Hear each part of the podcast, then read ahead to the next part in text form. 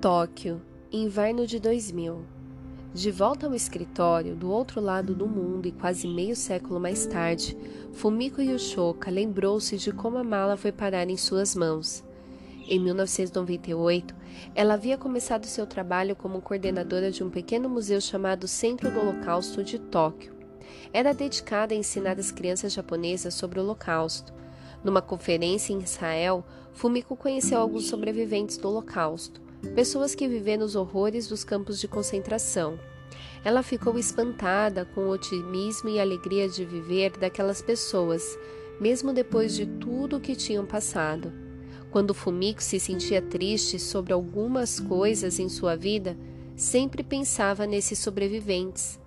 Eles eram tão determinados e sábios, tinham tanto a ensiná-la Fumiko queria que os jovens no Japão também aprendessem sobre o Holocausto, e esse era o seu trabalho. Não era uma tarefa fácil, como perguntava-se, faria com que as crianças japonesas entendessem a história terrível do que acontecera com milhões de judeus num continente distante mais de 50 anos atrás? Fumiko decidiu que o melhor jeito era começar por meio de objetos que as crianças pudessem ver e tocar.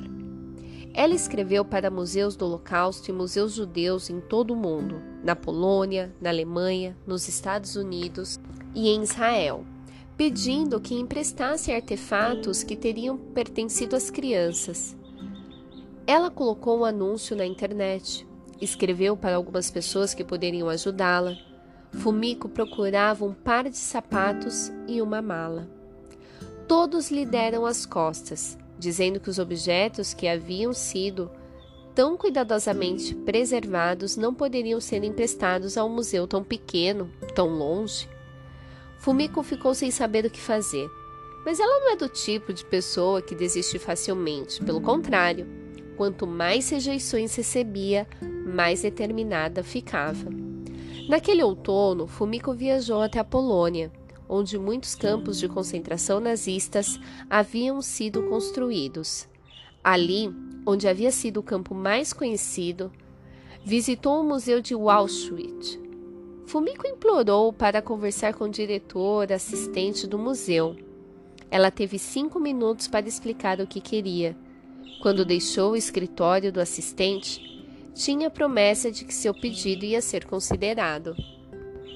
Alguns meses depois, um pacote do Museu de Auschwitz chegou: uma meia e um sapato de criança, uma blusa, uma lata de gás venenoso e uma mala, a mala de Hannah.